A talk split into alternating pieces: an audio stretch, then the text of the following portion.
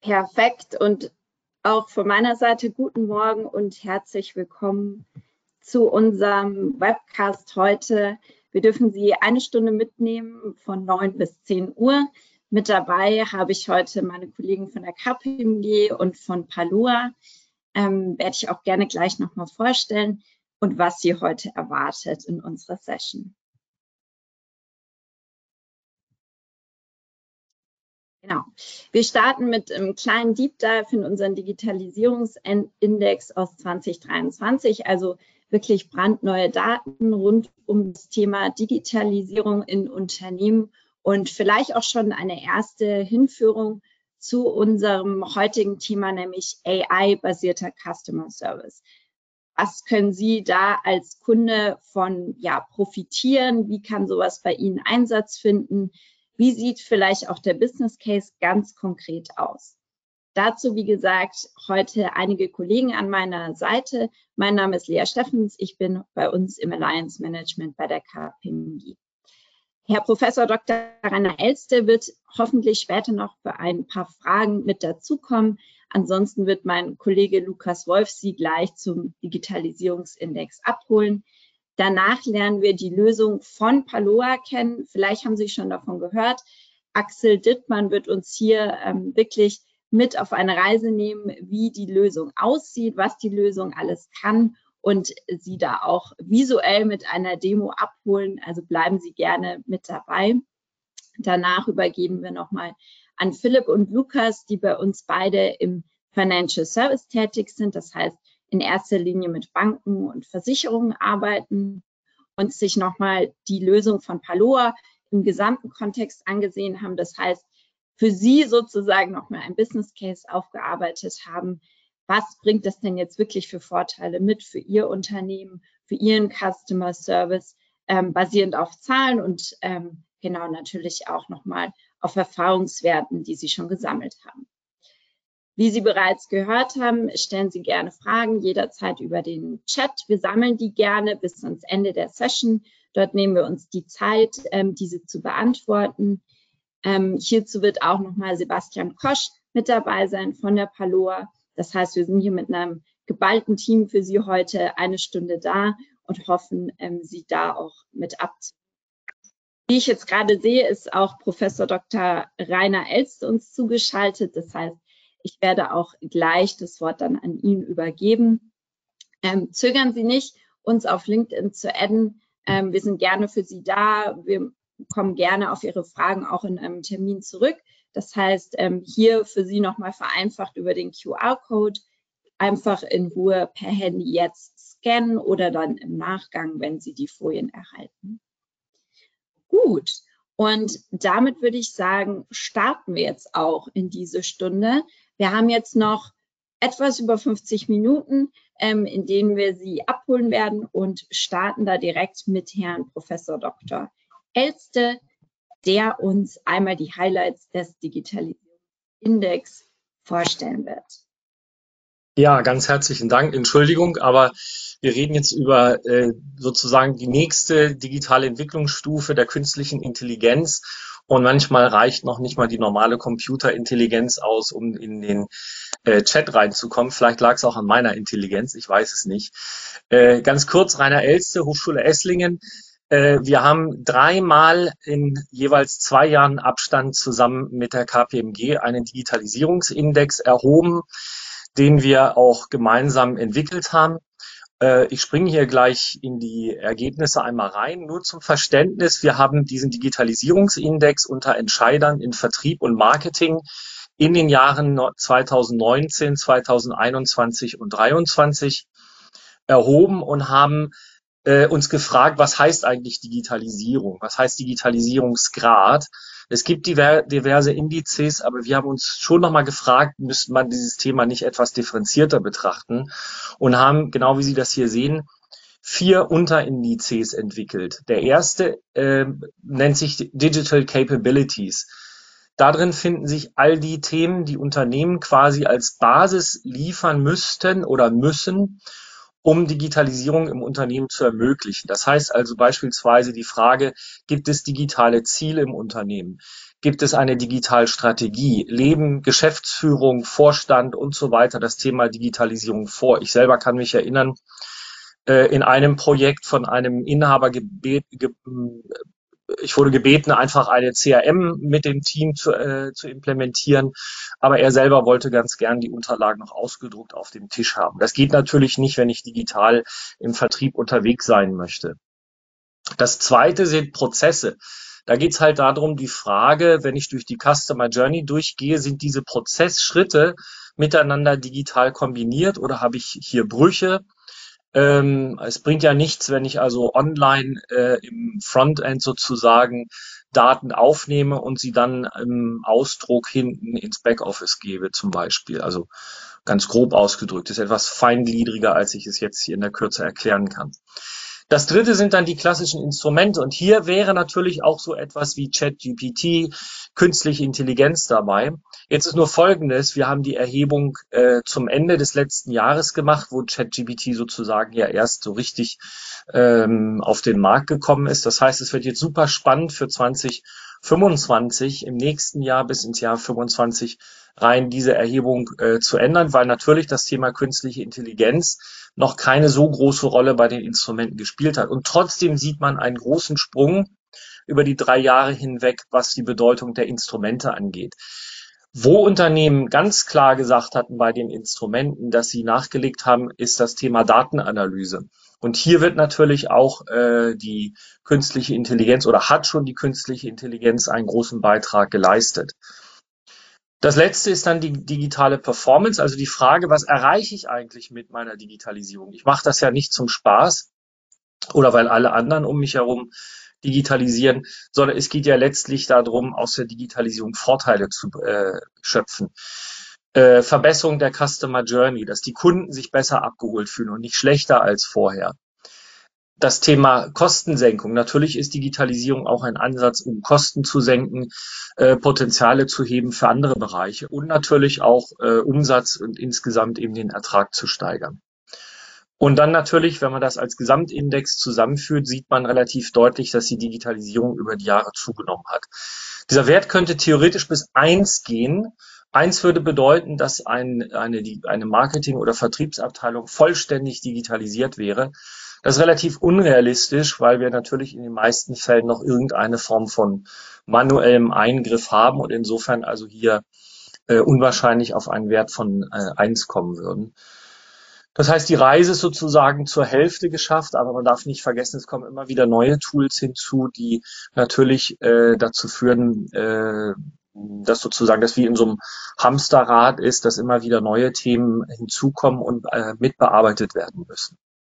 So, wenn wir uns die nächste Seite anschauen, haben wir uns natürlich auch die Frage gestellt, äh, wie sieht's denn mit der Profitabilität aus? Also sind Unternehmen, die mehr digitalisieren, profitabler oder Henne und Ei sind diejenigen, die mehr, äh, die profitabler sind, diejenigen, die mehr digitalisieren. Also ist es in die eine oder in die andere Richtung. Natürlich können wir keine Ursachen, Wirkungen äh, durch so eine Befragung äh, ermitteln, aber wir können Korrelationen ermitteln. Und wenn man sich hier die äh, drei Säulen anguckt, und ich springe jetzt gleich mal zum letzten, zu den Gesamtübersicht, dann sehen wir eben natürlich schon, dass diejenigen, die digitaler sind, auch erfolgreicher sind. Ja, und diejenigen, die weniger digital sind, sind weniger erfolgreich, beziehungsweise eben entsprechend auch äh, umgekehrt. Also da ist auf jeden Fall eine ganz klare Korrelation zu sehen. Alles andere wäre jetzt auch sicherlich stark überraschend gewesen. Und wenn wir das mal auf der nächsten Seite uns noch etwas vertiefter anschauen, dann sehen wir auch ähm, auf der nächsten Seite, dass das sind zwei ähm, Sichtweisen. Einmal das Thema Kostensenkung, das sagte ich schon am Anfang, was die digitale Performance angeht, eben die Frage, kann ich durch Digitalisierung meine Prozesse äh, so verbessern, dass ich äh, Potenziale heben kann, die ich möglicherweise an anderer Stelle besser einsetzen kann, dann sieht man einfach, dass diejenigen Unternehmen, die wenig digitalisiert sind, sich überhaupt nicht um das Thema Kostensenkung bemühen und nur ganz, ganz wenig mit 27 Prozent um das Thema Umsatzsteigerung. Wohingegen diejenigen, die entsprechend digitaler unterwegs sind, das zu 49 und 80 Prozent machen. Also ganz klar eben diese Korrelation zwischen Digitalisierung und Erfolg. Also es lohnt sich auf jeden Fall zu digitalisieren. Jetzt natürlich die Frage, was hat das jetzt mit äh, Kundenservice zu tun? Was hat das mit künstlicher Intelligenz zu tun? Wir sehen hier nochmal äh, wesentliche Bereiche, wesentliche Prozesse hier aufgebrochen, also die Akquisition, die Angebotserstellung, die Bestellung und dann eben Kundenbetreuung, After Sales und Vertriebssteuerung. Und es ist wenig überraschend, dass ausgerechnet in der Bestellung und in der äh, Rechnungslegung die Digitalisierung am weitesten fortgeschritten ist. Standardisierte Prozesse, die relativ leicht eben durch Technologien ersetzt werden können. Das ist in der Kundenakquisition deutlich schwieriger. Es hat auch während Corona natürlich Ansätze gegeben über digitale Messen und so weiter zu versuchen, Akquisitionen auch zu digitalisieren. Aber auch in den tiefen Interviews, die wir geführt haben, kam relativ deutlich raus, dass das Thema Akquisition in der und Digitalisierung noch nicht so richtig zusammengehen. Und das Gleiche gilt eben auch für die Kundenbetreuung und den After-Sales-Service. Die hinken ein Stück zurück, weil einfach die persönliche Betreuung hier noch einen ganz großen Effekt spielen. Und da ist eben natürlich die Frage, ähm, wie jetzt künstliche Intelligenz in Zukunft hier diverse Dinge übernehmen kann. Also natürlich die Klassiker, die es ja auch schon länger gibt, äh, Chatbots äh, und so weiter haben hier sicherlich schon das ein oder andere erbracht. Und die Unternehmen haben auch ähm, in einer großen Mehrheit gesagt, dass sie genau diesem Thema, wie jetzt zum Beispiel der ähm, Erstanfragebearbeitung über Chatbots und so weiter, in Zukunft eine höhere Bedeutung beimessen wollen. Und da wird eben relativ deutlich, dass künstliche Intelligenz genau an diesem Punkt oder auch an diesen beiden Punkten Akquisition und Kundenbetreuung eben auch einen großen Hebel bedeuten können. Und äh, für die Unternehmen, die sich in diesem Bereich tummeln, die also den Bereich künstliche Intelligenz hier abdecken, äh, ein großes Chancenfeld einfach ergeben. So, und ich meine, das müssten eigentlich die wesentlichen zentralen Inhalte gewesen sein. Sie können sehr gerne auf der Seite von KPMG sich die gesamte Studie anschauen auch mal einen Test selber machen, äh, sich selber mal dagegen challengen, wie digital bin ich, sind meine Unternehmen, die ich betreue. Von daher lade ich Sie herzlich ein, da einmal reinzuschauen und dann würde ich gerne weiterreichen. Vielen Dank.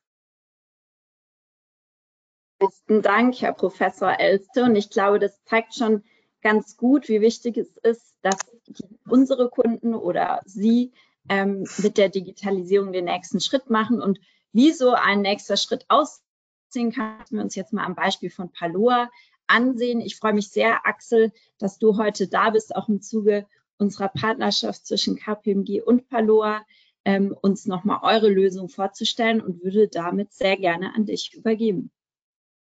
Vielen Dank, Lea, und äh, vielen Dank auch, Professor Elste. Äh, immer wieder spannend, das zu sehen. Ich, äh, genau, steige mal so ein bisschen ein in das, was wir bei Paloa machen. Mein Name ist Axel Dittmann, Chief Evangelist bei Paloa, mehr oder weniger seit Anfang an dabei einer von jetzt über 170 Personen, die bei Paloa an drei Standorten Berlin, New York und München arbeiten. Ähm, aber ich will euch nicht mit den langweiligen Sachen äh, irgendwie zu sehr langweilen. Ich habe viele kleine Demos dabei, mal wie kann AI im Kundenservice sich anhören, funktionieren. Ähm, vielleicht damit ihr es noch ganz kurz einordnen könnt, wer wir sind. Wie gesagt, ohne langweilige Unternehmensfakten. Vielleicht zwei ganz coole News, die uns sehr freuen. Erstens, Ende Juni wurden wir von Microsoft als Partner des Jahres in Deutschland ausgezeichnet, arbeiten sehr eng mit Microsoft und auch der Azure-Technologie zusammen, werdet ihr vielleicht ein, zwei Mal im, in den nächsten äh, zehn Minuten von mir noch hören. Die zweite News, vielleicht hat es auch der eine oder andere von euch mitbekommen. Äh, wir freuen uns sehr, sehr eng mit ihm zusammenarbeiten zu dürfen als neuer CRO Joachim Schreiner, der in Deutschland das Salesforce-Geschäft als General Manager und CEO aufgebaut hat. Ähm, ganz spannend davon, glaube ich, acht auf 2000 Mitarbeiter von drei Millionen Umsatz auf eine Milliarde Umsatz in Deutschland gebracht hat. Also ähm, das sind so äh, spannende Ziele, die wir gerne auch verfolgen. Und genau, wie gesagt, wir freuen uns sehr, dass Joachim mit an Bord ist. Und um mal einzusteigen, vielleicht so ein bisschen direkt äh, die Feststellung, Joachim und ich haben was gemeinsam. Und ich glaube auch alle, die wir gerade hier sind, haben was gemeinsam. Wir sind nämlich alle irgendwo Kunden. Und ähm, als Kunden würde ich sagen, sind wir alle frustriert. Man hat das gerade schön in dieser Studie gesehen. So Kundenbetreuung und After-Sales-Service ist eigentlich am wenigsten digitalisiert und ist dann, hängt dann immer noch hinterher. Ich erreiche keine Menschen. Ich bin in irgendwelchen Warteschlangen. Äh, was ich meine, würde ich euch gern kurz zeigen anhand äh, des Beispiels der Kronos-Versicherung, die wir erfunden haben für Demozwecke. Wenn ich da jetzt mal anrufe, klingt das leider noch viel zu häufig ungefähr so. Willkommen bei der Kronos Versicherung. Bitte sagen Sie Vertrag, wenn Sie Ihre persönlichen Daten ändern oder Ihren Vertrag anpassen wollen. Sagen Sie Schaden, wenn Sie einen Schaden melden. Vertrag und Schaden. Tut mir leid. Das habe ich leider nicht verstanden. Bitte sagen Sie Vertrag oder drücken Sie die 1. Sagen Sie Schaden. In Ordnung. Vertrag. Sagen Sie bitte Adresse oder drücken Sie die 1, wenn Sie uns eine neue Adresse mit. Alles klar. Vielen Dank. Derzeit erreichen uns sehr viele Anrufe. Daher beträgt Ihre aktuelle Wartezeit leider mehr als 20 Minuten. Bitte warten Sie. Ich erspare euch mal 20 Minuten Melodie und äh, rede lieber weiter. Die Frage, ob ihr das auch schon mal erlebt habt, hat sich äh, übrigt sich, glaube ich. Wir sind da alle nicht alleine. 91 Prozent der Kunden haben in einer Studie angegeben, dass sie schon mal schlechten Kundenservice erlebt haben. Und äh, deswegen glaube ich, kann ich mit Fug und Recht behaupten, wir alle sind irgendwie frustriert. Aber nicht nur wir, die wir Kunden sind und irgendwo anrufen oder vielleicht irgendwo probieren, jemanden im Chat zu erreichen, sind frustriert, sondern auch am anderen Ende der Leitung, die Agenten sind frustriert. Warum? Wahrscheinlich, weil 30 bis 40 Prozent ihrer Zeit sogenannte repetitive Aufgaben sind. Die machen Tag ein, Tag aus dasselbe. Willkommen, was kann ich für Sie tun? Wann haben Sie Geburtstag? Entschuldigung, wie war das? Dafür bin ich nicht zuständig. Ich leite Sie gern weiter. Immer wieder dieselben Sachen, 30 bis 40 Prozent ihrer Zeit. Wahrscheinlich auch ein Grund, warum 71 Prozent der Agenten überlegen zu kündigen, weil der Job einfach keinen Spaß mehr macht. Oder vielleicht noch nie gemacht hat. Ich weiß es nicht. Ähm, und genau da kommen wir ins Spiel, genau da kommt Paloa ins Spiel. Wir als Plattform revolutionieren die Art und Weise, wie Unternehmen AI im Kundenservice nutzen. Wenn ich von AI im Kundenservice spreche, spreche ich von verschiedenen, vielen Komponenten, die da draußen sich gerade entwickeln oder eben auch Instrumenten, wenn man so will. Das sind menschenähnliche Stimmen, das ist aber auch die Transkription von gesprochenen Worten oder und allen voran äh, spätestens eigentlich seit Ende letzten Jahres das Thema Large Language Models oder auch GPT, aktuell eben GPT-4 aber auch Voice-Biometrie, AI kann unsere Stimme erkennen, die äh, individueller ist als jeder Fingerabdruck. Echtzeitübersetzung, habe ich gleich noch ein ganz cooles Beispiel mit dabei. Also viele AI-Komponenten, die man da draußen im Kundenservice einsetzen kann, wo man sich eigentlich als Unternehmen gar nicht mit auseinandersetzen will, sondern eigentlich eine Plattform wie Paloa haben will, die das Ganze orchestriert und die besten Komponenten so optimiert, dass sie im Kundenservice funktionieren. Warum ist das wichtig? Weil AI verändert den Kundenservice. Wir sind gerade mittendrin, wir erleben das gerade hautnah. Ähm, ChatGPT war der Anfang von dem, wo die Reise hingeht, wie natürlich Konversationen mit AI funktionieren können. Das heißt, das Ganze passiert genau jetzt und es bleibt auf jeden Fall für immer. Äh, und wenn man an Kundenservice und AI denkt, denkt man tatsächlich häufig an Chat, Chatbots. Aber wir bei Palo haben das von Anfang an umgedreht. Wir haben uns auf die Telefonie konzentriert, weil wir wissen, die Telefonie ist der wichtigste Kundenservice-Kanal. Wenn ich auf der Autobahn liegen geblieben bin und bei meiner Versicherung irgendjemand erreichen will, dann öffne ich nicht WhatsApp und sage, hallo, ist da jemand, sondern ich will anrufen, ich will mit jemandem sprechen. 72 Prozent der Kunden präferieren das Telefon, wenn sie irgendwo jemanden im Unternehmen erreichen wollen. Nichtsdestotrotz haben wir mit Paloa eine Multi-Channel AI-Plattform gebaut für alle relevanten Kanäle, für alle relevanten Touchpoints im Kundenservice. Telefonie, Chat, Messenger, und alles, was dazugehört. Alle konversationellen ähm, Kanäle. Paloa ist, um es zusammenzufassen, einfach nur, was die Plattform angeht, dann springe ich gleich mal ein paar Demos rein, entwickelt und optimiert also für Sprache und Text, vortrainiert für Anwendungsfälle im Kundenservice und leicht zu bedienen dank Low-Code-Frontends. Was, ist, was meine ich mit vortrainiert? Ihr könntet natürlich jetzt da draußen einfach sagen, all diese Komponenten, die der Dittmann gerade erwähnt hat, nehme ich mir jetzt, sage irgendwann Bescheid, knüpft die mal zusammen, los geht's. So einfach ist es dann eben doch nicht. Wenn ich mit generischen Modellen arbeiten will, ähm, funktioniert es im Kundenservice eigentlich nicht. Deswegen konzentrieren wir uns bei Paloa als Plattform auf genau diese ganzen Komponenten, die ich gerade erwähnt habe und orchestrieren diese Komponenten, machen im besten Fall aus dem Gesamtbild den schönsten Song. Und dazu gehören auf jeden Fall auch die sogenannten Speech-to-Text-Technologien. Vielleicht mal ein Beispiel rausgenommen, was wir da so orchestrieren. Wenn wir mal schauen, im Kundenservice haben wir verschiedene Anwendungsfälle, zum Beispiel Buchstabieren für Kundennummern, Kfz-Kennzeichen, alles, was ihr euch so vorstellen könnt und Geburtsdaten. Also wir haben sehr klare, immer wiederholende, immer sich wiederholende Anwendungsfälle. Wenn man dann mal schaut, wie die größten Anbieter am Markt in diesen Erkennungsraten performen, dann sieht man, dass da schon große Unterschiede sind. Man sieht auch, Microsoft-Technologie ist in dem Fall in den zwei Anwendungsfällen, aber auch ehrlicherweise fast überall anders, in der Erkennung die beste. Wir bei Paloa setzen da noch einen drauf, optimieren genau für diese Anwendungsfälle, zum Beispiel die, Sprach, die, die Spracherkennung, aber auch alles weitere um damit eben wesentlich höhere Erkennungsraten zu erreichen. Nicht ganz 100 Prozent im Geburtsdatum, 94 Prozent. Ähm, das macht einen großen Unterschied. Wenn man das in jedem Dialogschritt auf 15 Prozent outperformt, dann macht das bei, sagen wir mal, einer Million Calls im Jahr, macht das einen erheblichen Unterschied. Wenn wir eine Authentifizierung in drei Schritten machen, Kundennummer, Name und Geburtsdatum, dann ist das erstmal okay, oder? So 73 Prozent, 88 Prozent, 83 Prozent. Aber es summiert sich halt eben auch, sodass eigentlich nur jeder zweite Kunde eine erfolgreiche Authentifizierung geschafft hat, wenn ihr einfach nur generische Modelle zusammenknüpft. Wenn man das mit einer Million Paloa-Minuten vergleicht, dann sind das ganz andere Raten, 90 Prozent, 98 Prozent und 94 Prozent.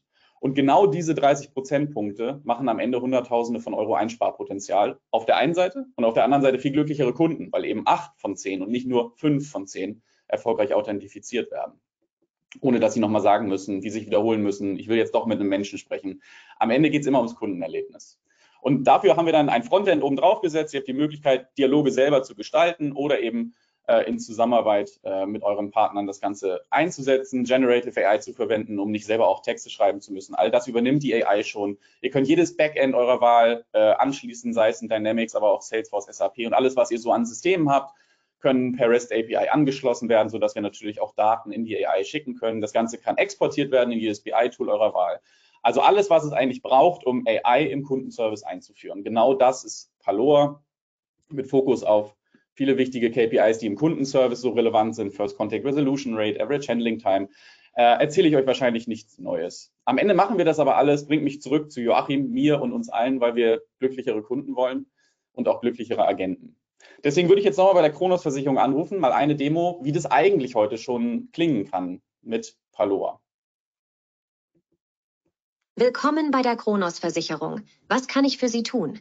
Ja, hallo. Äh, ich bin umgezogen, würde Ihnen gerne meine neue Adresse mitteilen. Und ich hatte leider gestern auch einen kleinen Unfall mit meinem Auto. Vielleicht können Sie mir da auch helfen. Alles klar.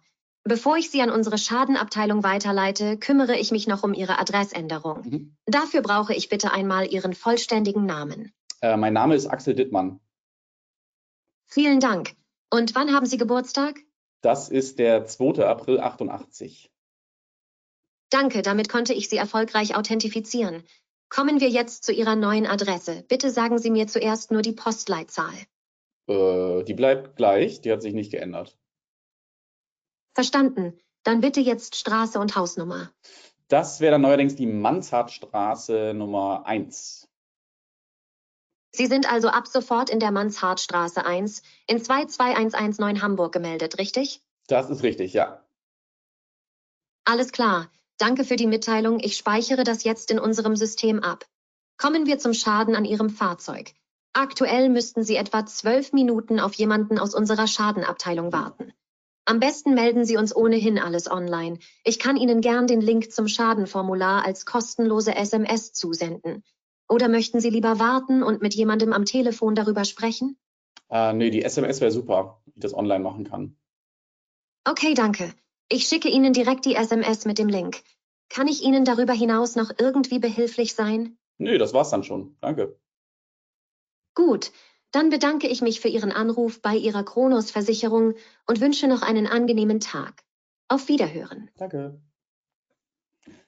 Das war jetzt relativ straightforward. Das ist der Grund, warum wir sagen, mit Paloa kann jedes Unternehmen auf der Welt solche Kundenerlebnisse schaffen. Ihr habt jetzt eine Anliegenerkennung mit zwei verschiedenen Anliegen mitbekommen. Ihr habt eine Ende-zu-Ende-Verarbeitung der Adressänderung mitbekommen. Ihr habt sogar auch das Raussenden von SMS oder eben erweiterten Informationen, um die Menschen in den Self-Service zu schicken, mitbekommen. Das kann ich weniger machen, das kann ich mehr machen. Ich kann nur das Anliegen erkennen und damit dem Agent schon helfen und sagen, Mensch ruft an, weil, dass der Mensch am anderen Ende nicht mehr fragen muss, worum geht, sondern das kann auch die AI übernehmen. Also man kann vom Kleinen ins Große, man kann vom Großen ins Kleine gehen. All das äh, kann man individuell entscheiden. Viele Unternehmen machen das schon mit Paloa. Hier seht ihr mal ein paar Logos, die, die äh, Paloa im Kundenservice einsetzen. Ich will gar nicht explizit auf viele eingehen. Ähm, natürlich arbeiten wir eben auch eng mit vielen Partnern äh, zusammen, so wie in der KPMG, aber eben auch auf technischer Seite.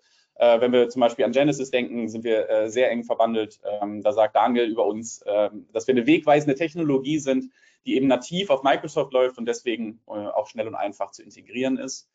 Oder eben auch schon erwähnt das Thema Microsoft. Ralf Haupter, Europapräsident von Microsoft, sagt über Palor, dass er einer der vertrauenswürdigsten Partner für die Herausforderungen des nächsten Jahrzehnts ist. Die letzten zwei, drei Minuten, wenn ich, äh, wenn ich darf, würde ich mir noch kurz nehmen, einmal euch so ein bisschen in die Herausforderungen des nächsten Jahrzehnts mitzunehmen. Was meint denn Ralf eigentlich, wenn er davon spricht? Wovon reden wir eigentlich die ganze Zeit, wenn wir von AI im Kundenservice sprechen? Was bedeutet das für mich? Wenn wir Kundenservice nehmen und erstmal ganz klassisch in diese drei Support-Level unterteilen, dann durchgeht eigentlich jede Konversation immer diese drei Phasen. Erstmal reden Menschen mit irgendeiner Maschine oder im Worst Case drücken irgendwelche Tasten. Ähm, dann reden mit Menschen miteinander, was sehr manuelle Arbeit ist. Und dann, wenn Menschen miteinander gesprochen haben, muss noch was nachbereitet werden. Auch das ist sehr manuelle Arbeit. Jetzt ist es heutzutage schon ein bisschen möglich, dass AI das in allen drei Phasen übernimmt, vor allem im First und Second Level. Aber was sehen wir in den nächsten fünf Jahren? Und das ist relativ straightforward. Das, glaube ich, ist eigentlich auch nichts Neues. Ich will es nur einmal nochmal erwähnen. Wir werden in jeder dieser Phase AI erleben. Wir werden in der Vorqualifizierung AI haben. Wir werden AI end-to-end äh, übernehmen können, bevor Menschen überhaupt miteinander sprechen müssen. Wenn es dann doch dazu kommt, und es wird immer dazu kommen, was, dass Menschen miteinander sprechen, wir werden nie 100% AI im Kundenservice haben, ähm, dann wird aber auch da AI unterstützend. Next Best Offer, was kannst du jetzt sagen? Wie ist der Mensch gelaunt? All diese Informationen, die eine Technologie aus unserer Stimme und unseren Informationen rausziehen kann, können dem Agent als Informationen dienen. Natürlich auch im Nachgang kann die AI das, AI das zusammenfassen. Also wenn ihr heute ein Transkript in ChatGPT haut und sagt, fass mir das in einem Satz zusammen, dann dauert das ungefähr eine Sekunde äh, und der Call ist zusammengefasst. Das führt alles dazu, dass AI viel, viel mehr im Kundenservice und vor allem in diesem First und Second Level in einfacheren Varianten übernehmen kann. Der Third, das Third Level wird immer menschlich bleiben, weil es wahrscheinlich zu komplex ist. Und dann wird sich eine Sache ändern, das hatte ich am Anfang angedeutet, äh, das Thema Echtzeitübersetzung. Ich glaube, dass sich die Human Conversation unterteilen wird in eine sogenannte Native Human Conversation, Menschen sprechen mit Menschen. Aber wie wir das von Augmented Reality kennen, werden wir auch einen Augmented Agent erleben. Also verstärkt durch Technologie Agenten. Ganz kurzes Beispiel, äh, um euch einmal zu erklären, was wir damit meinen. Ein ganz kurzes Video, ähm, wie sich das ungefähr anfühlt. Nehmen wir mal an, ihr seid eine deutsche Company, aber ihr habt auch Kunden in den Nordics. Dann ruft also vielleicht eine schwedische Kundin an. Natürlich würde die am liebsten gern Schwedisch sprechen. Und mit AI ist das möglich. Das heißt, die Schwedin ruft an, sagt etwas auf Schwedisch, was hoffentlich richtig ist. Ich, hoffe, ich spreche kein Schwedisch, aber äh, sollte ungefähr passen. Paloa spricht aber Schwedisch. Paloa kann auf Schwedisch antworten, bittet um einen kurzen Augenblick, während der Agent in Deutschland auf Deutsch antwortet und in Echtzeit übersetzt und transkribiert wird, sodass die Schwedin eine schwedische Experience hat, der Agent sein deutsches Wissen auf Deutsch mitteilen kann, die AI damit wieder lernt, der, AI, äh, der Agent teilt sein Wissen mit der AI, die AI versteht, worum es geht, sodass die AI sogar irgendwann Antwortvorschläge geben kann, die der Agent nur noch anklicken muss, weil er das schon 4, 5, 6, 8, 12.000 Mal erlebt hat, ähm, was eine Kundin möchte und was der Agent antwortet. Der Agent wählt aus und die Antwort geht raus. Das Ganze funktioniert und da kommt, da wird es dann nochmal spannender, wenn ihr an ähm, Nearshoring denkt, wenn ihr an Kosteneffizienz und so weiter denkt, natürlich über ganz viele verschiedene Sprachen hinweg, insgesamt bis zu 100. Das heißt, man kann der, den Agent auch zum Beispiel in Griechenland sitzen haben, das Ganze auf Griechisch vorschlagen, auf Schwedisch übersetzen und rausgeben. Ich zeige euch ein kurzes Video, wie es funktioniert. Im Moment ist das, ähm, tatsächlich haben wir eine Warteliste dafür. Wir, wir testen das mit ersten Kunden. Es funktioniert phänomenal. Wir sind unserer Meinung nach auch die ersten, die genau dieses Game gecrackt haben. Es gibt es natürlich im Chat und es kann man auch in der Telefonie machen, wenn man das Transkript hat, das mal einfach gesagt in DeepL haut und dem Agenten gibt. Was hier aber passiert, ist die Übersetzung in Echtzeit, Wort für Wort. Das heißt, der Agent kann in seiner Sprache mitlesen, während die Person noch spricht. Kurzes Video dazu, nur dass ihr ein Gefühl dafür habt, ähm, Wenn es euch interessiert, können wir gerne auch hinterher nochmal weiter darüber sprechen. Tack för att du ringer Kronos. Mitt namn är Anna. Hur kan jag hjälpa dig? Ja, hej. Jag fick precis fakturan för mitt köp, men totalbeloppet stämmer inte. Det är högre än vad jag förväntade mig. Så skulle ni kunna kolla om något fel har skett här? Uppfattat. Vänligen ge mig ett ögonblick. Jetzt kann der Agent klicken. Självklart ska jag hjälpa dig med detta. Kan du vänligen uppge ditt för och efternamn samt ditt fakturanummer? Absolut. Mitt namn är Tim Karlsson och fakturanumret är INV bindestreck 4 5 6 7 8 9. Tack. Låt mig dubbelkolla detta åt dig, ett ögonblick. I see that there is indeed an error in the total amount. I'll make the necessary adjustments to the invoice right away and send it to you. May I please have your email address? Jag ser att det har skett ett fel i totalbeloppet. Und so weiter. Ich glaube, ihr kriegt ein Gefühl dafür, ist natürlich in einem Video auch schwer rüberzubringen. Man denkt jetzt, aber das muss man ja lange warten, bis der Mensch gesprochen hat. Ist alles nicht der Fall. Wenn ihr ein bisschen Hintergrundgeräusche einspielt, ein bisschen klicken, die AI sagt nochmal, geben Sie nochmal drei Sekunden. Das ist tatsächlich eine sehr nahtlose Kundenexperience und das über Sprachen hinweg. Führt mich also zurück und eigentlich zum Ende ähm, hier das Thema First, Second, Third Level. Das meinen wir sozusagen mit Augmented Human Conversation um es zusammenzufassen, AI-Kundenservice in fünf Jahren, einfach mal so drei Takeaways. Wir sind der Meinung, AI wird Teil jeder Konversation mit Kunden, dagegen kann man sich nicht mehr wehren. Äh, und wenn man sich dagegen wehrt, wird man wahrscheinlich abgehängt. Nummer zwei, AI kann 80 bis 90 Prozent des First- und Second-Level Supports übernehmen. Auch das muss jedes Unternehmen natürlich selber entscheiden, aber die Capabilities werden da sein in fünf Jahren, vielleicht auch schon in zwei Jahren. Und Nummer drei habt ihr gerade erlebt, Sprache ist keine Hürde mehr. Ist jetzt auf eine etwas ich will nicht sagen wissenschaftlichere Ebene, vor allem weil Professor Elster ja noch da ist, aber wenn man es nochmal äh, sozusagen äh, assoziiert, was heißt es für Menschen? Es gibt Studien, die zum Beispiel beweisen, dass Menschen im Contact Center glücklicher und produktiver sind, wenn ihnen AI an die Seite gestellt wird, weil sie, Punkt Nummer zwei, mehr Zeit für wichtige Kundengespräche haben und nicht mehr immer diese repetitiven Aufgaben haben. Und Kundenservice wird erstmals in unserer Geschichte wirklich multilingual und inklusiv. Damit bin ich eigentlich ähm, durch und würde das Wort zurückspielen. Ich hoffe, ihr habt ein bisschen was mitgenommen, aber wir sind ja gleich auch noch in einer kurzen Fragerunde. Deswegen erstmal wieder zurück zu dir, Lea. Perfekt, vielen Dank, Axel. Ähm, ich glaube, wir waren alle sehr gespannt gerade an unseren Bildschirm und konnten sogar noch eine kleine Schwedisch-Lesson mitnehmen. Ähm, falls, liebe Zuhörer, Zuschauerinnen, ähm, Sie schon Fragen haben, dann gerne über den Chat einreichen. Wir gehen, wie gesagt, am Ende der Session dann ähm, gerne nochmal darauf ein. Und ähm, nachdem wir jetzt die Lösung gesehen haben, fragen Sie sich vielleicht, was, ähm, ja, wie kann ich das denn argumentieren, wenn ich nun äh, zu unserem Head of Customer Service ähm, oder zur IT laufen möchte und das Ganze mal vielleicht kurz pitchen ähm, möchte. Und dafür haben Philipp und Lukas uns den Business Case dahinter mitgebracht. Das heißt, auch aus den Erfahrungswerten, wie wir bei KPMG mit einer Paloa da auch schon mit ersten Kunden arbeiten und freue mich sehr, auch da jetzt nochmal tiefer einzusteigen und damit das Wort an euch beide sehr gerne. Ja, vielen herzlichen Dank, äh, Lea, auch nochmal Axel und äh, Professor Dr. Elste. Ähm, wir haben gehört ganz am Anfang von unserem Webcast, ähm, wie verhält sich der Markt, wie verhalten sich die Kunden. Ähm, es ist wichtig zu digitalisieren. Es ist auch wichtig zu digitalisieren in den richtigen Feldern, um eben dort Kosten zu senken und Erträge zu steigern. Ähm, auf der anderen Seite haben wir gesehen, dass wir einen massiven Wachstum auch an Effizienz haben. Das war praktisch die Seite, die uns Palor auch gerade eindrucksvoll, äh, wie ich finde, dargestellt hat, dass wir wirklich nicht nur Prozesse schlanker machen, schneller machen, ähm, zu Ergebnissen kommen, sondern dass die Mitarbeiter auch als solches produktiver werden als Gesamte. Äh, Einheit, die bei Ihnen im Unternehmen unterwegs ist. Und ähm, wie Lea gerade schon gesagt hat, ähm, in ersten Erfahrungen, die wir sammeln konnten am Markt, bestätigen sich auch all diese Eindrücke. Und ähm, Sie sehen hier praktisch eine, eine Roadmap, die wir Ihnen mitgebracht haben von verschiedenen Use Cases. Eine Straße voller Use Cases und ähm, vielen Möglichkeiten.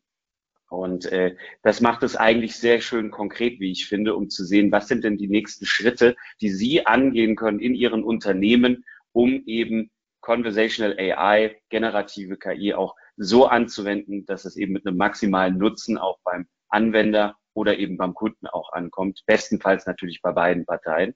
Ähm, wir sprechen natürlich hier als Vertreter der Finanzbranche. Dennoch möchte ich hier an dieser Stelle ganz explizit sagen, dass all diese Use Cases auch durchaus eben in anderen Industrien Anwendung finden können und damit ist kein exklusives äh, Financial Services ähm, Offering oder dergleichen, was wir hier Ihnen heute vorstellen. Wenn wir jetzt nun sozusagen auf die Straße blicken, auf die Straße gehen, dann sehen wir dort ähm, ganz unten die etwas einfacheren Use Cases in Anführungszeichen, mit denen wir immer raten zu beginnen. Das heißt, ähm, dass Sie als Organisation lernen, auch mit dieser neuen Technologie umzugehen und eben dort auch ähm, erste eigene Gehversuche machen auf dieser Roadmap. Das heißt beispielsweise administrative Aufgaben.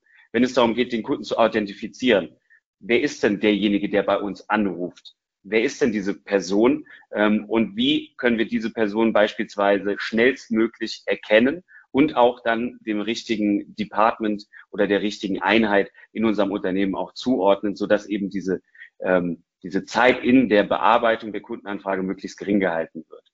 Ähm, wenn wir jetzt weiterschauen zum Beispiel, solche Dinge wie sehr ärgerlich, aber es kommt nun manchmal vor, Karte sperren, Verlust melden.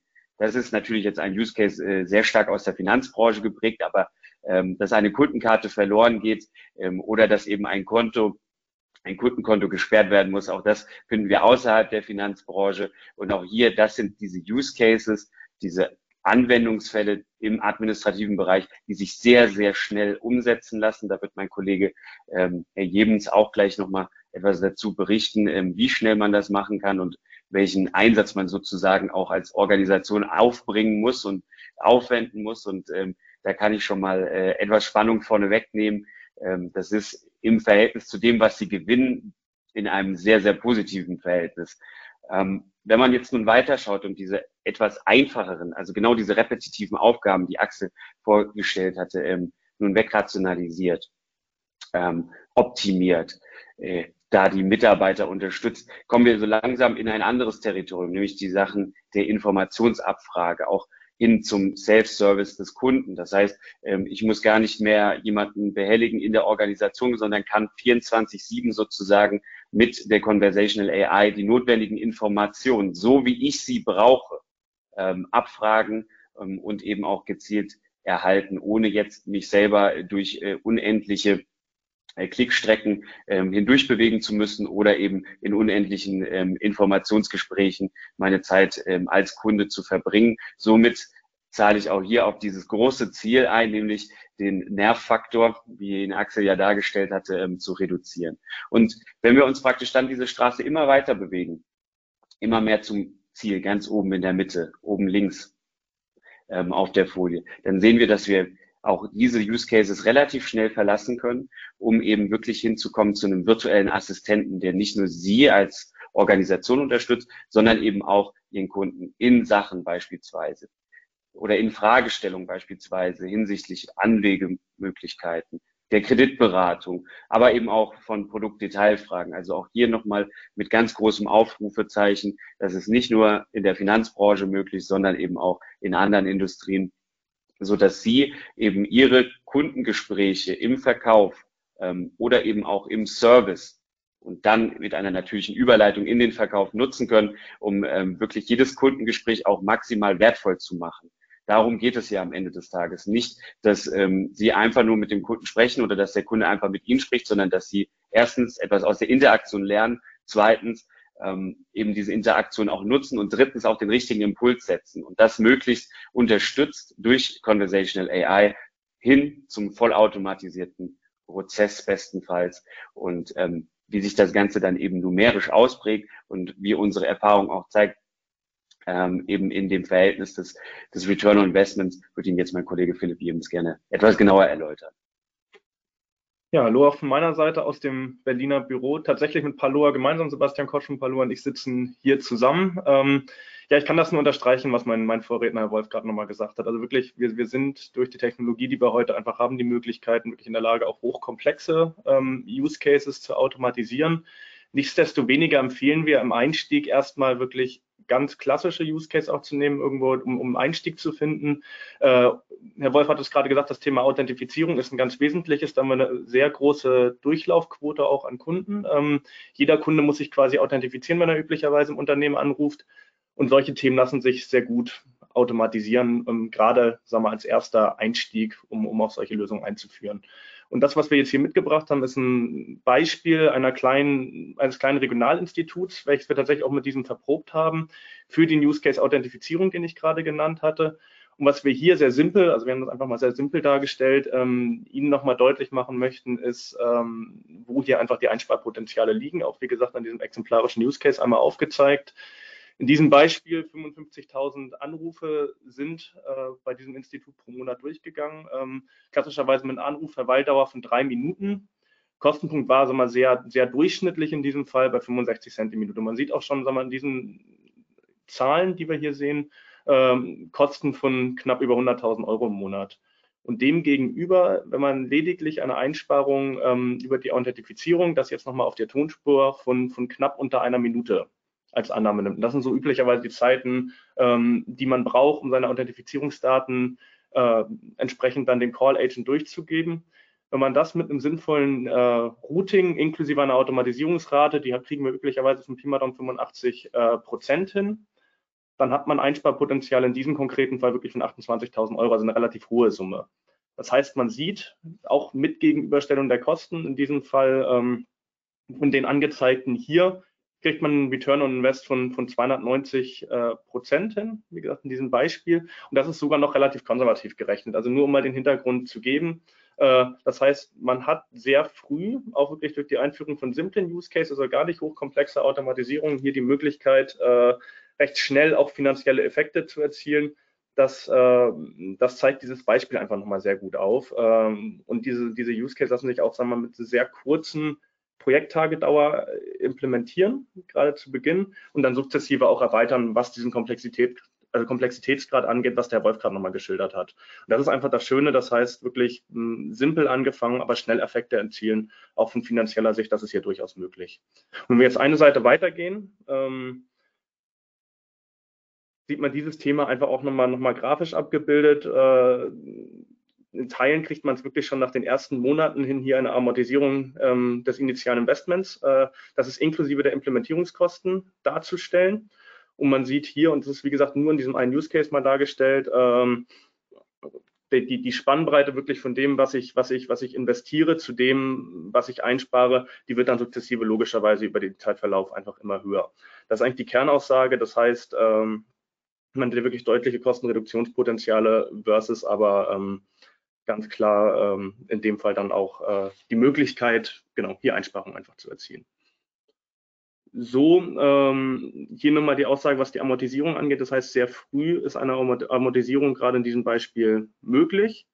Allerdings sind das nicht die einzigen Effekte, wie man auf der nächsten Seite sieht. Also wir haben, wir haben aus diversen Gesprächen auch mitgenommen, ähm, ich vermute, das beschäftigt viele hier in der Runde, das Thema Fachkräftemangel äh, und auch die Bindung gerade, gerade jüngerer Mitarbeiter die Einführung wirklich solcher Technologien hat, hat nicht nur die Effekte, wirklich, wie ich sie gerade aufgezählt habe, ähm, Kostenseite, das ist wesentlich, ganz klar, um solche Sachen einzuführen, aber hat durchaus weitere Effekte, beispielsweise, wie gesagt, wie ich es gerade gesagt habe, die Bindung äh, jüngerer Mitarbeiter. Ähm, es, es, ist durchaus auch ein Grund, beim Unternehmen zu bleiben, wenn man Unternehmen wirklich moderne Technologien einsetzt, sich für solche Themen öffnet. Ähm, ich habe auch das Thema Kundenzufriedenheit. Man hat einen deutlich höheren Standardisierungsgrad. Der Kunde weiß, was ihn erwartet. Die Qualität ist eine ganz andere. Und das ist gerade, wenn man sehr funktionales Routing hat. Äh, und wir haben durchaus Institute, wo Wartezeiten von 15 bis 20 Minuten äh, zur Normalität gehören. Ähm, dass wir hier die Möglichkeit haben, die durch wirklich solche Use Cases, wo jeder Kunde einfach durch muss, deutlich zu verkürzen, dementsprechend da allein die Kundenzufriedenheit zu erhöhen, plus dem Thema Standardisierung. Da gibt es auch verschiedene ähm, Studien, die wir durchgeführt haben. Das würde jetzt hier den Rahmen sprengen.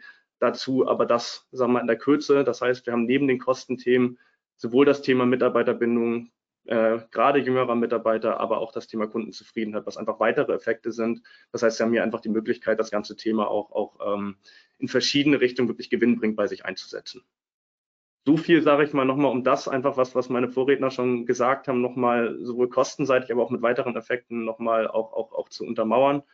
Und in dem Fall würde ich jetzt auch schon nochmal kurz an Lea Steffens zurückgeben, aber dann geht es dann auch schon in die offene Fragerunde.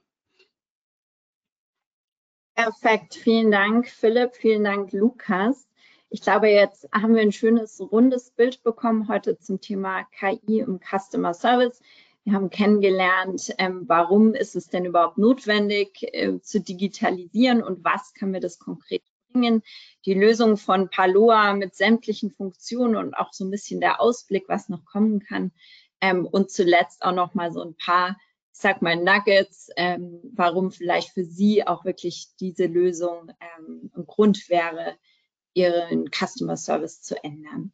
Ähm, ich schaue jetzt mal gerade in den Chat. Ähm, ich lade Sie auch noch mal ein. Schicken Sie gerne Ihre Fragen rein. Wir haben jetzt noch gute zehn Minuten, diese zu beantworten mit allen ähm, Referenten. Es sind auch schon erste Fragen gekommen und ich würde da auch mal direkt die erste zum Thema Datenschutz aufgreifen ist sicherlich ein heißes Thema, was Sie alle interessiert und letztlich auch unumgänglich. Und zwar haben wir die Frage, wie ist die Vertraulichkeit und Datenschutz für Personen und Geschäftsdaten sichergestellt? Daten sollten ja nicht jenseits des Unternehmens landen. Ähm, würde das vielleicht direkt mal an Paloa weiterspielen, die Frage? Auf jeden Fall, also äh, Sebastian ergänzt mich gern, äh, eine sehr wichtige und, und gute Frage. Ähm, genauso wie es eben auch mit Menschen sichergestellt ist, würde ich sagen. Also am Ende äh, trainiert ihr keinen, ich glaube, um das einmal vielleicht technisch zu erklären, wenn wir von Chat-GPT reden, das mal in zwei zu teilen, wir reden von Chat und GPT, wir nehmen uns wie Frankenstein nur das Gehirn, GPT, und packen das in eure private Cloud-Umgebung, sei es eine private Azure Cloud oder wo auch immer. Das heißt, ihr trainiert nichts von OpenAI, ihr trainiert nichts von anderen ähm, ihr habt eure eigenen Modelle und Module ähm, und äh, deswegen nochmal auch diese Microsoft-Partnerschaft referenziert. Am Ende ist, glaube ich, Microsoft mit 91 Compliance-Anforderungen äh, so die, die Nummer eins äh, oder irgendwo zumindest sehr weit oben. Ähm, das heißt, da könnt ihr, glaube ich, was so Cloud-Technologie angeht, äh, auf, auf alles vertrauen, was, ähm, was es so gibt. Ich erinnere mich immer an diesen Satz von, ähm, ich glaube, Joachim Wirbelling hat es gesagt, der Bankenaufsichtschef ähm, hat mal gesagt, für die Wettbewerbsfähigkeit der Banken sind Cloud-Lösungen ein wichtiges Element. Also ich glaube, wenn jemand wie der Wirbelling sowas sagt, dann ähm, wissen wir, äh, dass wir da, glaube ich, auch auf Datenschutz und, und Privatsphäre vertrauen können. Perfekt, vielen Dank, Axel. Und es kam auch schon die nächste Frage, die auch gerne wieder ihr beide beantworten dürft. Ähm, erstmal ein Lob, es war wohl sehr spannend. Ähm, vielen Dank. Und ähm, die konkrete Frage, wie arbeitet denn Paloa, wenn der Anrufer einen sehr starken Akzent hat oder nuschelt? Also wie ist denn da euer, ich sage jetzt mal Sprach oder wie ist das Sprachverstehen der KI bei euch? Auch ja auch eine, eine sehr gute äh, sehr gute Frage. Ähm, auch da, das klingt jetzt wieder komisch, aber auch da eigentlich wie bei uns Menschen. Ich war mal irgendwann im, äh, musste mal ins Krankenhaus in Hof, wurde da eingeliefert äh, also äh, ich glaube, Oberbayern müsste es sein, nagelt mich nicht drauf fest. Ähm, aber da jemanden zu verstehen, fiel mir auch schwer. Äh, das heißt, wir haben, wir haben wahnsinnig viele Erfahrungen, auch wenn es um zum Beispiel Schweizerdeutsche oder österreichische Akzente geht. Das funktioniert sehr, sehr, sehr gut. Ähm, und das auch zu übersetzen in Schriftdeutsch. Natürlich geht es aber dann eben auch wie eine Menschen am Telefon, eine AI. Irgendwann, wenn jemand wirklich tief aus Sachsen kommt und diesen, diesen Akzent nicht ablegen kann, ähm, wird es auch schwer. Aber auch dafür gibt es dann Lösungen und dafür sind eben auch Modelle vortrainiert. Ähm, das äh, ist schon besser, als man denkt, aber eben natürlich und auch da ganz ehrlich nicht bei 100 Prozent. Das wäre gelogen. Aber wie gesagt, welcher Mensch ist das schon? Mhm. Und vielleicht da als Ergänzung noch äh, eingreifend, ähm, wenn die Maschine wirklich nicht versteht und nochmal nachgefragt worden ist, man hat immer den Absprung, auch wieder an einen Menschen übergeleitet zu werden, der dann hoffentlich das bessere Sprachverständnis hat. In, in dem Fall, wenn, wenn sehr stark der Dialekt äh, vorherrscht, aber in der Regel, ähm, wie Axel schon gesagt hat, ähm, starke Dialekte werden sehr, sehr gut erkannt aktuell, ähm, insbesondere bei den Schweizer Kollegen. Genau, man muss, man muss auch nicht ähm, so, ich, ich sag mal, ich spreche Hamburger Hochdeutsch, man muss, glaube ich, kein klares Hochdeutsch sprechen, aber ähm, wenn wir einen Case, zum Beispiel Home Shopping Europe, HSE, über drei Millionen Anrufe im Jahr, die Paloa da automatisiert, da ist die Zielgruppe auch 65, 70 plus. Also das sind alles nicht unbedingt äh, Digital Natives, die da anrufen und klare Sätze sprechen, sondern auch erstmal mit der Maschine klarkommen können. Und trotzdem werden da weniger als fünf Prozent an Menschen weitergeleitet. Also nur, dass ihr mal so ein ungefähres Gefühl habt, das funktioniert, funktioniert schon sehr gut. Ja. Super, vielen Dank. Ähm, es kamen jetzt noch einige Fragen rein. Es geht direkt weiter mit der Paloa-Lösung und zwar gibt es Lösungen für Sales- und Vertriebsteams? Also hat Paloa Lösungen für diese Ansätze? Ich nehme an, damit ist sozusagen der Use Case für Sales und Vertrieb gemeint. Und ich gehe mal davon aus, dass dann outbound gemeint ist. Also AI ruft an und sagt, guten Tag, äh, ich würde Sie gerne weiterleiten an den Lukas Wolf, der würde Ihnen gerne was verkaufen. Ähm, das, äh, genau, das ist theoretisch technisch möglich, aber da komme ich zur ersten Frage zurück, Vertraulichkeit und Datenschutz. Und äh, ich glaube, wenn ihr das einmal ausprobiert, dann müsstet ihr länger mit eurem Datenschützer telefonieren. Da braucht ihr ein Double Opt-in und das ist im Sales immer, glaube ich, schwierig. Ähm, theoretisch ist das technisch möglich, äh, wenn es um Outbound geht. Um Inbound ist das eine der klassischen Lösungen. Also auch HSE ist jetzt kein richtiger Vertrieb, aber HSE nochmal als Beispiel. Da rufen Menschen an und kaufen sich eine Jeans und am Ende verkauft die AI noch eine Bluse mit. Ähm, also das ist schon äh, möglich, auf jeden Fall. Da braucht man natürlich dann entsprechend die Daten, die angeknüpft sind, aber es ist einer der inbound technisch einer der spannendsten Cases, weil man relativ schnell auch nochmal mehr, also das, was äh, Philipp ja eben gerade auch vorgerechnet hat, ist ja erstmal nur Authentifizierung, Anliegenerkennung, erstmal nur Volumen wegnehmen. Spannend wird es ja dann, wenn die AI auf einmal Geld verdient, äh, 24-7, ohne dass ein Mensch eingreifen muss. Ja. Mhm. Super, vielen Dank.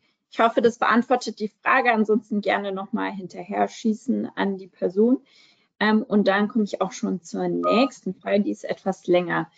Und zwar, wie sieht es aus mit der Integration in andere Systeme? Zum Beispiel, um aus einem Ticketsystem heraus vollautomatisch Prozesse zu starten oder anderes Beispiel, um direkt Anträge oder Formulare an den Kunden zu senden. Das, glaube ich, ist ein sehr, eine sehr relevante Frage für die meisten der Kunden.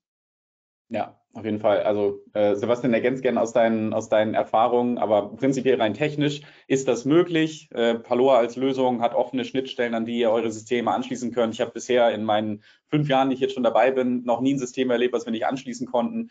Wenn es denn und hoffentlich in der Cloud ist, das macht es natürlich noch mal einfacher, ähm, aber da sind wir ja genau im Thema des heutigen Webcasts, Digitalisierung. Ähm, und am Ende funktioniert auch jede gute Konversation nur so. Ich sage immer gerne, Konversation kommt von Kontext. Nur wenn auch die AI den Kontext weiß, worum es geht, Systeme kennt, Tickets kennt, warum hat der Kunde vorher angerufen, wann hat er das letzte Mal angerufen, wie war er gelaunt, ähm, dann funktioniert eine richtig gute Konversation. Äh, genau, also funktioniert auf jeden Fall jede Art von System. Mhm. Super. Und äh, ganz kurz, ich würde da gerne noch ich würde da gerne noch mal kurz einhaken bei der, bei der Frage oder erweitern, sagen wir es mal so, auch aus unserer, ähm, aus unserer Erfahrung heraus. Ähm, also natürlich ist auch so der erste, äh, erste Schritt, sich die Systemlandschaft, die im Haus ist, anzuschauen und zu gucken, ähm, wo können wir dann natürlicherweise andocken. Also ähm, wir hatten ja gesagt, auf unserer Straße mit den vielen Möglichkeiten fangen wir erstmal mit den einfachen Use Cases an. Da sind auch in der Regel diejenigen, die wir relativ ähm, einfach an die vorhandenen Systeme anpassen können, um uns dann immer weiter sozusagen in die ähm, Systemlandschaft auch hinein zu integrieren und äh, da eben dann auch die, die Auslöser ähm, zu setzen und zu nutzen, ähm, um eben dann äh, solche Prozesse vollautomatisiert am Ende des Tages ähm, am Ziel unseres, unserer Roadmap ähm, umsetzen zu können. Ähm, und hierbei äh, ist es natürlich äh, extrem wichtig zu schauen, ähm, dass das äh, möglichst reibungslos funktioniert.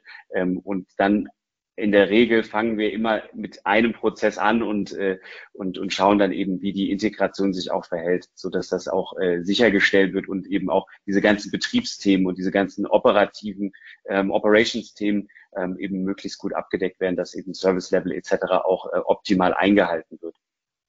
Genau, das, das, das bedeutet auch nicht, sag mal, wenn, wenn Sie eine, eine klassische Software jetzt, sag mal, für, die, für, für das Kundencenter in dem Kontext haben, dass die zwingend irgendwo äh, ersetzt werden muss, sondern die kann einfach auch sinnvoll durch, durch gewisse Automatisierungskomponenten hier ergänzt werden. Das ist, glaube ich, auch nochmal wichtig, ähm, dass wir hier ähm, nicht zwingend irgendwie eine komplette Restrukturierung der, der vorhandenen IT haben, sondern wirklich in dem Fall eine sinnvolle Ergänzung.